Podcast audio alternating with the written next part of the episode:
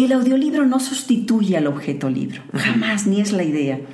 Incluso hay estudios que señalan que la gente que consume audiolibros lee más.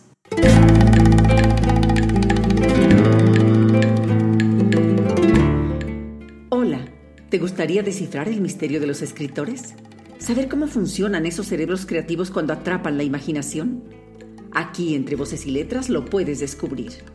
Soy Cecilia Izarrarás y te invito a conocer al escritor detrás de su obra. ¿Estás listo?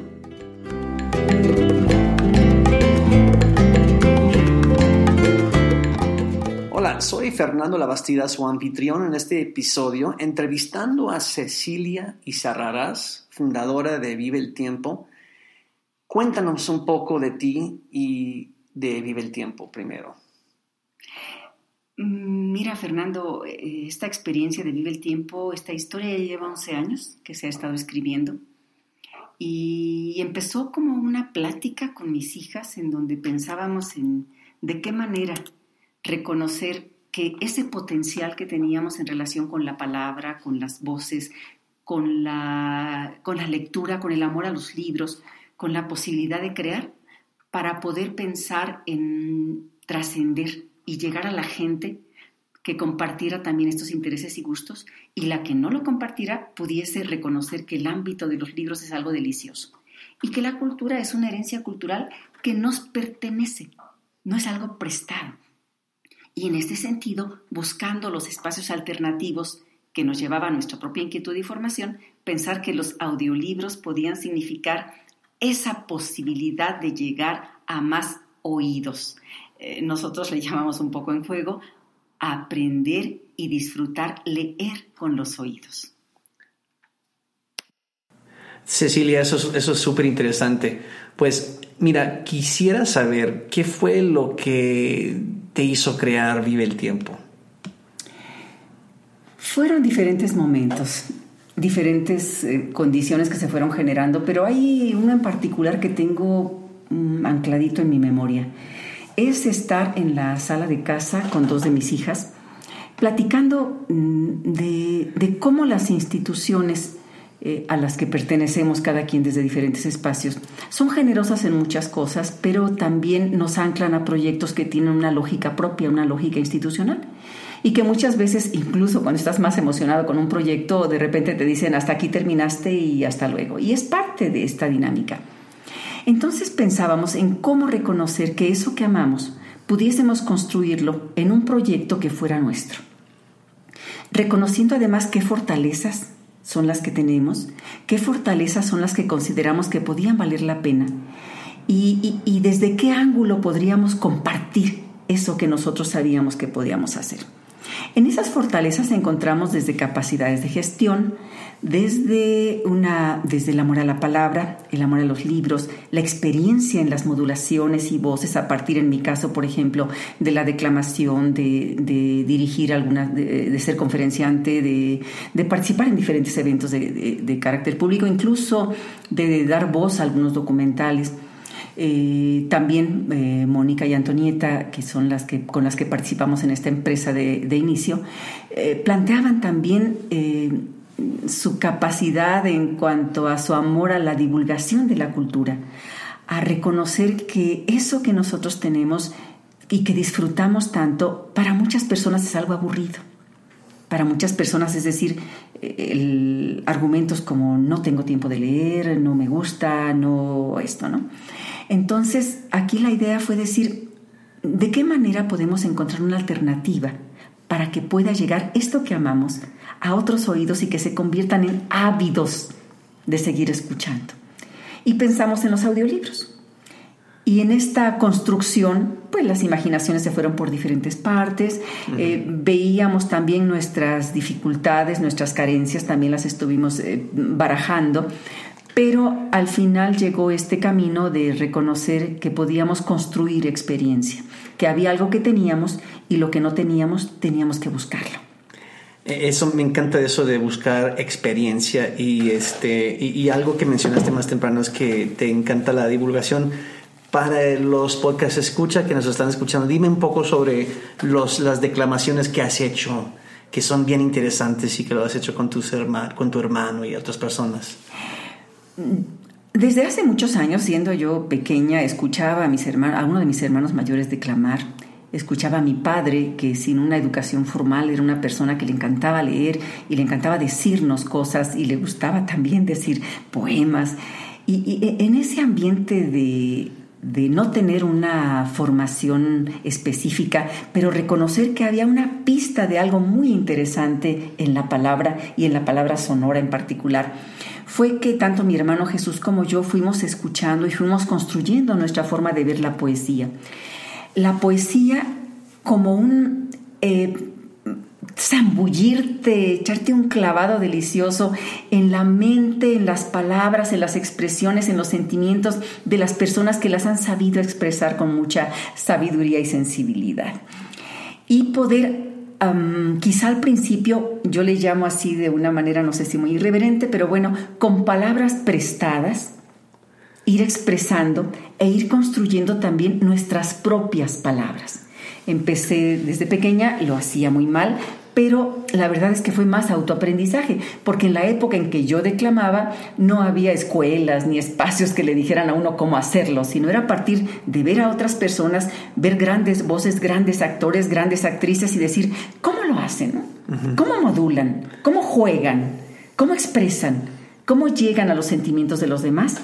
A partir de decir algo que a mí me llega al corazón, pero yo quiero también que llegue, que llegue al corazón de los demás. Y fíjate que escuchando una de tus declamaciones, realmente me llegó a mí, a mi corazón. Por ejemplo, uno que, este, que, que estuvimos hablando de esto un poco más temprano, de esto aquí se acabó. ¿Cómo era? Es, es, es un poema bellísimo, muy pasional, que se llama... Eh, solea del amor indiferente. Y esta solea del amor indiferente habla precisamente de qué pasa después de que hubo una gran pasión y se rompe la relación y alguien quiere regresar y la otra persona le dice, ¿sabes qué? Lo nuestro ya se acabó. Entonces lo vas planteando y cuando tú dices algo en público de esta naturaleza, la gente lo siente y se apasiona y quizá no haya sentido eso en particular, pero lo vive. Y es cuando uno dice, de eso se trata esto que estoy haciendo. Oye, ¿tú, tú tienes, tú recuerdas algunas de las líneas de, esa, de ese poema que nos puedes compartir en este momento? Ni rencores ni perdón. No me grites, no me llores. Lo nuestro ya se acabó. ¿Rencores? ¿Por qué rencores? No le va a mi señorío guardarle rencor al río que fue regando mis flores. Tú me diste los mejores cristales de tu corriente. ¿Y no sería decente maldecirte por despecho? Si sé que tienes derecho a dar o negar la fuente. Y sigue el poema. eso, es excelente. y la verdad es que yo creo que para la gente que dice que no quieren leer o que se aburren o no tienen tiempo. Realmente poner una voz así dinámica, pasional como la tuya, lo, lo, hace más vivo, ¿no? Más, le da más eh, otra dimensión. Esa es la idea. Entrar a trabajar con audiolibros fue y es entrar en un espacio muy difícil, porque es un producto no posicionado. Y la gente a las que nos gustan los libros, muchas veces dice, es que a mí no me gusta escuchar, a mí me gusta sentir el papel, oler la tinta, a mí también me gusta, ¿no? Pero debo reconocer que, que se trata de llegar desde diferentes posibilidades y cumplir el objetivo. El audiolibro no sustituye al objeto libro, jamás, ni es la idea. Incluso hay estudios, no en México desafortunadamente, no hay mucho camino sobre esto, pero hay estudios en Estados Unidos y en Europa que señalan que la gente que consume audiolibros lee más en libros en soporte de papel. Entonces eso me parece muy rico porque dices, es llamar, es sumar, no es dividir, es sumar. Y nosotros, nosotras cuando empezamos con esta aventura, lo que sí nos quedaba claro era que queríamos un producto de calidad. Y en esa calidad entra evidentemente la voz que tiene que ser clara, precisa, modulada, no alguien que nada más sepa leer o que tenga bonita voz, sino alguien que sepa darle el sentido a las palabras. Esa es una parte. Y en este sentido estamos con mi hermano Jesús, que tiene una bellísima voz, hermosísima. Estamos con Antonieta, mi hija, que que tiene una voz suave, grata, que llega, y también con personas amigas que son actores de teatro y que tienen esa capacidad también de expresarse sin necesidad de que se vea su rostro con su voz. Y mi voz que también tiene una experiencia de, años en esta tarea hermosa. Entonces, queríamos voces, queríamos eh, ambientación o musicalización también tenemos varios de los audiolibros, incluso musicalizados, exprofeso para el material por músicos que nos componen su música para ellos. Tenemos este, algunos otros que son a partir de lo que se le llama teatro de atril, con diversas voces hablando y con efectos sonoros de aves, de selva, de lo que se vaya viendo, ¿no? Acabamos de grabar, por ejemplo, a Mr. Jekyll y Mr. Hyde y, y hay eh, situaciones sombrías, entonces teníamos que pensar en que haya no todo el camino de la lectura, pero sí ciertos momentos con un apoyo que te dé el fondo para que se sienta de mejor manera esto. Eh, otra parte importante en cuanto a la calidad es la calidad de la grabación. Entonces tenemos cabina especializada con personas expertas que nos, eh, que nos hacen un trabajo muy cuidado en cuanto a la grabación, en cuanto a, a, los efectos, en cuanto a la masterización, en cuanto a todo lo que significa entregar un buen producto. Y en el caso de los CDs, que es con lo que empezamos, y cuando nos encargan CDs, que ya casi ahorita lo que trabajamos es descargas en, en, Internet.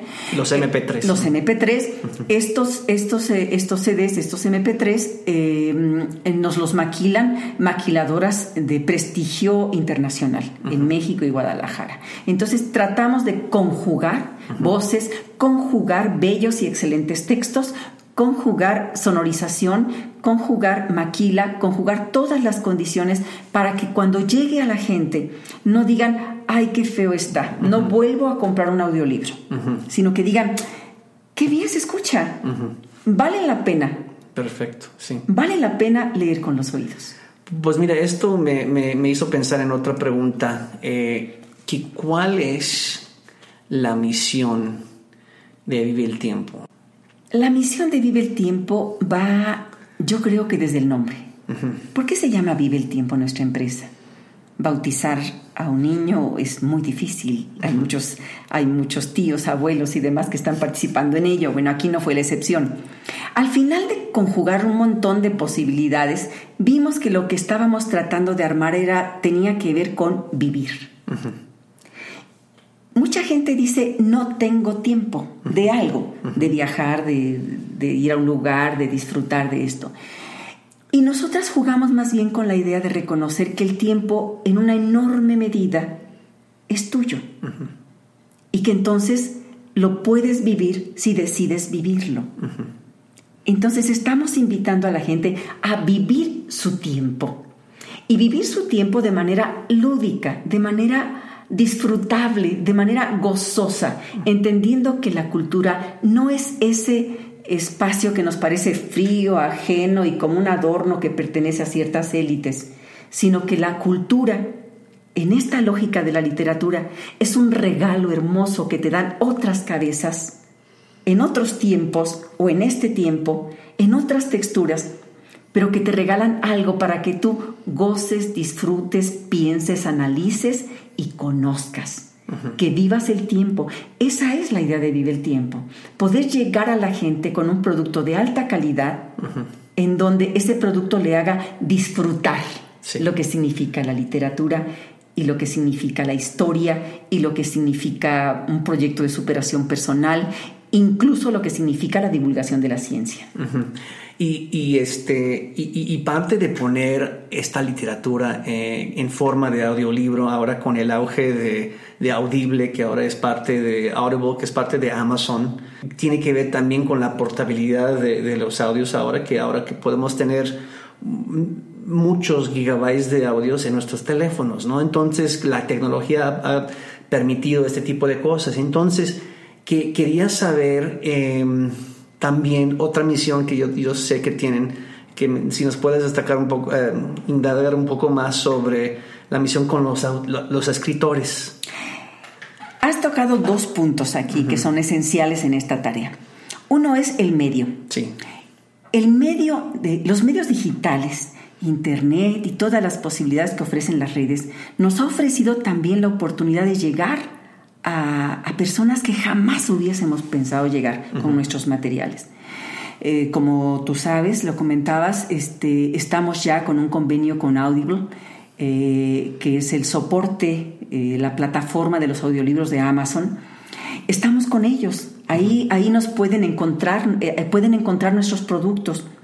Y han llegado, cuando nos llegan los reportes de los lugares a los que llegan, nos parece impresionante que evidentemente nos escuchen en Estados Unidos. Hay un gran público en español allá. Eh, pero también nos llegan de España, nos llegan de Inglaterra, nos han llegado de, este, reportes de Dinamarca. Lo terrible para nosotros es que no nos ha llegado de México. Mm. Eso es muy interesante. Pero bueno, tenemos que buscar a los mexicanos y a los latinos en donde estén y llevarles esa parte de su acento. Claro. Y en este sentido, nos apoyan los medios para ello y estamos aprovechándolos para ello. Nuestra página también nuestra página web que es eh, audiolibrosmx.com, en donde ya renovada, actualizada y vigente, también es la puerta que queremos que la gente aproveche porque ahí nos conocen más. Ahí está nuestro blog, ahí están nuestras experiencias, ahí está nuestra vida para que la gente nos conozca y sepa que no es nada más un producto, sino que detrás de cada producto hay una historia. Claro. Y eso queremos. Y la segunda parte de tu pregunta es clave porque en esos cortes evaluativos que se hacen en, cualquier espacio y una empresa no es eh, la excepción, reconocimos un, a un grupo enorme y ansioso de personas que son creativos, son los escritores. Y muchos de ellos dicen, mm, ¿en dónde puedo publicar? tengo mi libro, pero ¿cómo lo hago llegar a, la gente que quiero que lo vea, que lo lea? Claro. Entonces tenemos ahorita el proyecto ya arrancado, ya con algunos trabajos en donde escritores, eh, contactamos con los escritores o contactan ellos con nosotros de acuerdo a lo que encuentran y nosotros eh, les grabamos sus libros. Entonces, reconocen la posibilidad riquísima de que ese libro, si no lo hacen en papel, no tiene por qué quedarse guardado. Lo pueden hacer en audio y va a llegar a otros oídos. No significa que no lo puedan también hacer en papel, sino que tú mandes un mensaje con voces experimentadas, con voces armoniosas, con ciertos efectos que permitan que el sujeto sienta lo que está escuchando, que tu obra, tu creación tenga otra dimensión diferente, enriquecida, diferente a la que puede tener en un texto en papel. Eso es lo que estamos haciendo ahorita en Vive el Tiempo, acercándonos a un público que sabemos que necesita dar a conocer lo que ha creado, el público de escritores. Sí. Estamos buscando las mejores condiciones para que no sea algo tan oneroso, sino que sean un, un costeo justo, pero que le permita a la persona la satisfacción de, como tú dices, esta portabilidad desde cualquier eh, teléfono, desde cualquier aparato, desde cualquier lugar, puedan escuchar su libro. Sí, exactamente. Este, mira, en, en cualquier negocio que uno tiene, pues siempre hay momentos de triunfo, de éxito, pero también hay momentos oscuros de dificultades. Cuéntanos un momento en que dijiste, pues, sabes que ya voy a botar la toalla o ya, ya, vamos a terminar esto y seguir con el trabajo de siempre.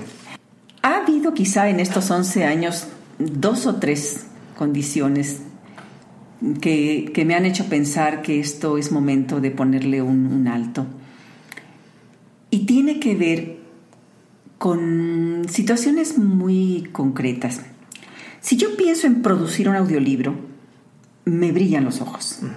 Entonces selecciono el texto o me dan el texto, eh, busco a las personas que van a hacer el fondeo, mm, trabajamos en equipo para toda la parte de gestión y la parte operativa, buscamos la cabina, vamos a grabar, editamos, cuidamos, hacemos y escuchamos. Esto es delicioso.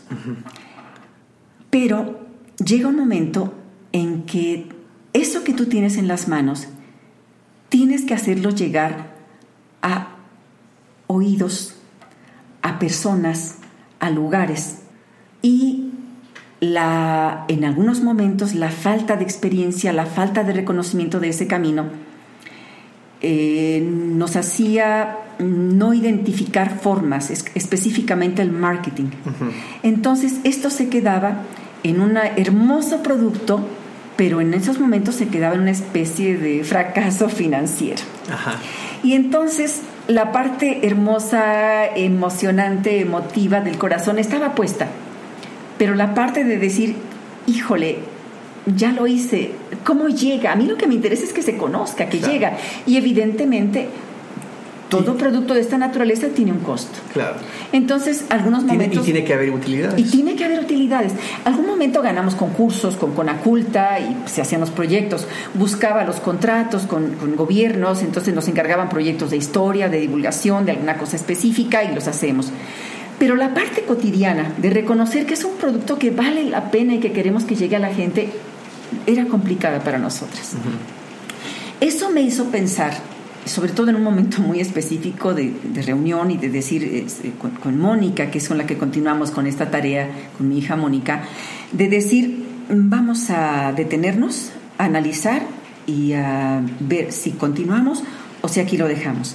De mi parte personal, eh, a mí me queda claro que voy a seguir haciendo audiolibros, pero los puedo hacer como un delicioso hobby. ¿Sí? Yo voy a seguirlos trabajando en mis actividades como promotora cultural, en mis actividades diferentes, pero ya perder esa visión de, bueno, no fui capaz de armar una situación empresarial. Ese fue el momento, fueron momentos terribles, fueron momentos terribles de desgaste, de mucho desencanto, porque, porque sabemos, la gente que los ha escuchado, cuando los hemos presentado, nos ha dicho, esto vale la pena. Pues sí, pero esto también para nosotros que tenemos una economía normal, de, cotidiana y que seguimos dependiendo en una buena medida de las instituciones para poder este, continuar nuestra vida, sí significaba un problema. Entonces, esto se ha ido trabajando, sobre todo de parte de Moni, en cuanto a todo lo que significa el marketing, en cuanto a lo que significan los caminos para trabajar. Y en este momento estamos en un nuevo arranque. A partir de los 10 años fue un corte específico, lo analizamos con mucho cuidado y se ha ido construyendo poco a poco. Tenemos más material grabado, tenemos este proyecto de, escritura con, de, grabación con los escritores, tenemos otras posibilidades y creo que podemos visualizar que llegue verdaderamente el momento en que estos materiales eh, puedan alcanzar el mayor número de oídos, de intereses y de placer.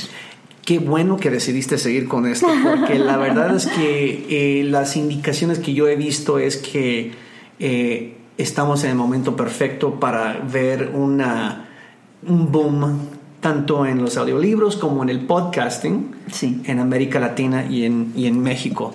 No, pues perfecto. Cecilia, mira, otra pregunta es, ¿cuál fue el momento pues, más emotivo para ti en la empresa? ¿no? Un momento en que, que, te hizo pensar, pues, esto es el negocio perfecto o esto es lo que el destino me trajo para seguir haciendo eh, audiolibros. Ha habido varios momentos. Yo creo que en, en, 10, 11 años y sobre todo con el acompañamiento de familia, porque te estoy hablando de dos de mis hijas eh, que iniciamos y ahorita con una de ellas que continuamos, pero la verdad es que mis demás hijas también han participado desde su lugar, la familia en general ha participado, gente amiga, eh, tú mismo que nos has acompañado en, en, más de un momento, gente amiga que nos, ha, que nos ha favorecido con muchas cosas, entonces se convierte en un, en un espacio potenciador en un espacio riquísimo que te permite no solamente pensar en un producto, sino en un proceso lleno de calidez. Quizá pensaría en la producción de un material que desde su origen tuvo como mucho de corazón, que es el audiolibro de cuentos que cuentan los abuelos de mi tierra. Ese audiolibro eh, surgió de, de conocer yo un material que hizo una, una investigación que hizo una amiga mía recuperando, eh, Irma Linares, recuperando la tradición oral de la meseta purépecha, que son nuestros indígenas de, Michoacán, de una región amplia de Michoacán, y recuperó de la tradición oral las leyendas que se hacían. Yo conocí el libro, hablé con ella y me permitió que, esos, que esos, eh, algunos de esas leyendas las pudiera yo grabar. Elegí las de la meseta purépecha. La verdad es que el libro eh, recorre todo el territorio de Michoacán en México. Entonces los elegimos, los presentamos ante Conaculta y ganamos ese concurso para que nos patrocinaran el producto. Fantástico. En ese sentido, cuando tú ves leyendas, reconoces la raíz de donde vienes, que es una parte emocional interesante, pero además en varias de esas leyendas participan personas también eh, cercanas a nuestro corazón, tanto amistades como de la propia familia. Por ejemplo, hay un, hay un, cuento que es el primero que aparece, hay una leyenda que es la primera que aparece en este, en este audio eh, de, de, ocho leyendas, y es el Señor de la Lluvia, y en él ahí aparecen eh, pequeños animalitos, aparece el Señor de la Lluvia, aparecen los ancianos, aparecen este, algunos animales que hablan, como caballos, etc.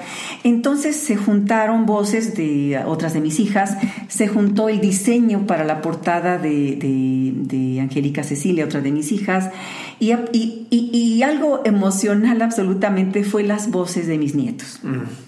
Entonces, y, el trabajo desde la gestión, es decir, fue como, como integrar en un momento la experiencia de muchísimos años, no nada más los de los años que tiene Vive el Tiempo, sino los años que han transcurrido precisamente en ese término que, entiendo lo que me planteas, como yo lo entiendo lo que me planteas, que es estoy aquí por esto. Entonces, ver enriquecido todo esto todo este proceso en función de la participación colectiva de un producto que va mucho más allá de la parte familiar, porque nos une eso, pero no significa que se haya demeritado la calidad en función de relaciones de amistad, que hubo gratas voces ahí, amigas, eh, una música creada ex profeso por un excelente músico para nosotros. Se conjugó todo eso con un criterio que me parece de sin falsa modestia, de alta calidad. Se juntó lo emocional, lo experiencial y la calidad de un producto para llegar a los demás. Mira, eh, los nietos que mencionas, yo escuché algunos de los, de los, de, los capítulos o de los cuentos de ese, de ese, CD o de ese audiolibro, eh, cuentos que cuentan los abuelos, de, mi tierra. de mi tierra.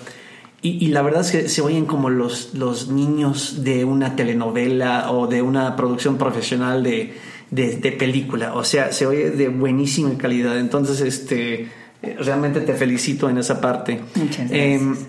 también han grabado otras, este, otros audiolibros, por ejemplo, El arte de la guerra o la, como la, lo de la abundancia es... ¿Cómo atraer la abundancia? ¿Cómo atraer la abundancia? En Audible eh, y en los CDs anteriormente, cuando vendían CDs en... En, en, la, en la, Gandhi, en el sótano, en esas librerías que nos abrieron también sus puertas con nuestros productos. Sí. Claro. ¿Cuáles eran los títulos más populares o mejor vendidos de, de, de todo lo que ustedes venden? Tenemos buenas, buenos rubros de historia, debo decirlo. ¿Por qué? Porque los eh, documentos de historia nos los escriben ex profeso para nosotros historiadores de reconocimiento nacional e internacional como el doctor Carlos Arrejón Peredo. Eh, que se refieren a, a, nuestros héroes, por ejemplo, paradigmáticos en México, como es Hidalgo y Morelos, o a momentos históricos específicos. Pero esto queda claro, el segmento de personas interesadas hacia estos temas también está acotado y, llega y les interesa, pero no se puede abrir tanto.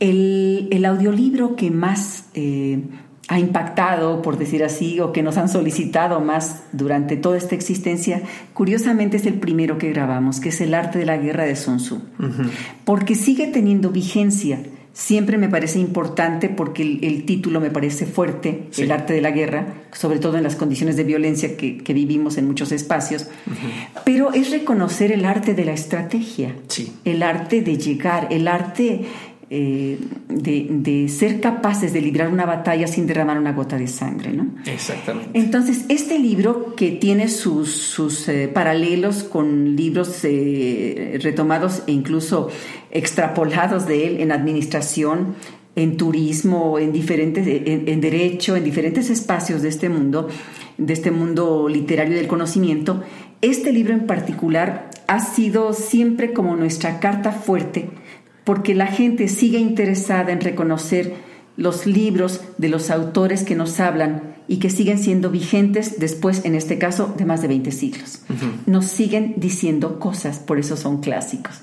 En esa lógica es que estamos grabando ahorita clásicos, como El banquete de Platón, como el que te mencionaba hace un momento del Dr. Jekyll y Mr. Hyde, o como los libros del narrador por excelencia eh, de, Estados Unidos, que, admiro profundamente, que es Mark Twain. Claro. Entonces son textos que sabemos que la gente dice, este es. Y si son clásicos, insisto, es porque siguen a través del tiempo diciéndonos cosas nuevas e interesantes. ¿Van a, grabar Tom Sawyer y Huck Finn? Eh, son libros que yo leí de niño. Sí, son los que abrieron el, amor a la literatura en muchísimas generaciones. El que acabamos de grabar de él no es Tom Sawyer, es, es eh, un libro que no es muy conocido de él, pero que es delicioso con su sentido del humor fino e increíble, que es El diario de Adán y Eva. Ah. Entonces, este fue grabado con las voces de mi hermano Jesús y de María Antonieta.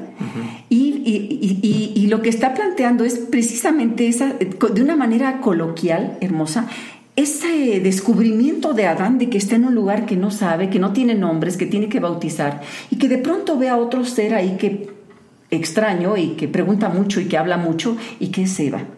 Y que no sabe cómo tratarla. Entonces empieza ese juego de saber en dónde estamos y cómo poco a poco los dos se van reconociendo en la diferencia y se van aceptando. Y cuando son eh, arrojados del paraíso, que no es algo en lo que se abunde mucho en el, en el libro como tragedia, sencillamente dice, y aquí me encanta la frase con la que cierra el, epitafio de ella, es cuando dice, dice, sin ella el paraíso eh, es porque está ella. Mm. Entonces es algo hermoso ese libro, me parece que, que es de los más disfrutables también que podemos tener. Wow, wow, increíble. Pues mira, ¿cuál es el futuro de Vive el Tiempo, Cecilia? ¿Que van a ser más historias, más literatura, más leyendas o van a entrar en, el, en, en, la categoría de autoayuda, viendo el éxito de, Vive de, de, el arte de la guerra? ¿Cuál es el futuro de Vive el Tiempo? El futuro tiene varios caminos. Yo creo que todas las experiencias que hemos vivido nos permiten eh, caminar con más seguridad en lo que estamos haciendo. Y evidentemente vamos a seguir grabando, eh, vamos a ir eh, hacia estos clásicos, pero la línea que nos interesa ahorita en un sentido de haber detectado y haber hecho diagnóstico de lo que pasa y haber escuchado a, escritores y a gente amiga y a, reconocer a detectar una necesidad es la de hacer eh, grabar libros inéditos de escritores que no han sido publicados. Creo que con ellos podemos pensar en que seguiremos desarrollando una labor de divulgación desde, lugar, desde dos lugares. Un lugar es el de tener obras reconocidas para que sigan llegando a la gente y este otro lugar especial y riquísimo es el de ver a la gente creativa que pueda encontrar un espacio en donde pueda producir su audiolibro, pero además difundirlo para venderlo en nuestros espacios. Me, ganaste la pregunta porque de hecho te iba a preguntar cuál es el proceso que ustedes tienen. ¿Es nada más grabar o es también ayudarles? No, no, no. Ayudarles en la, divulgación y que llegue a la gente, que llegue, así como hemos llegado a lugares que yo no pensé que pudiéramos llegar, eh, tan, lejanos y con idiomas incluso ajenos, muy ajenos al nuestro, también ellos pueden llegar, porque gente mexicana y gente latina y gente de habla hispana hay en todo el mundo. Perfecto, muchísimas gracias y muchas gracias a todos los podcasts escucha para escucharnos eh, aquí con Cecilia Izarraraz, fundadora y directora general de Vive el Tiempo. Nos vemos hasta el próximo episodio. Gracias, Fernando.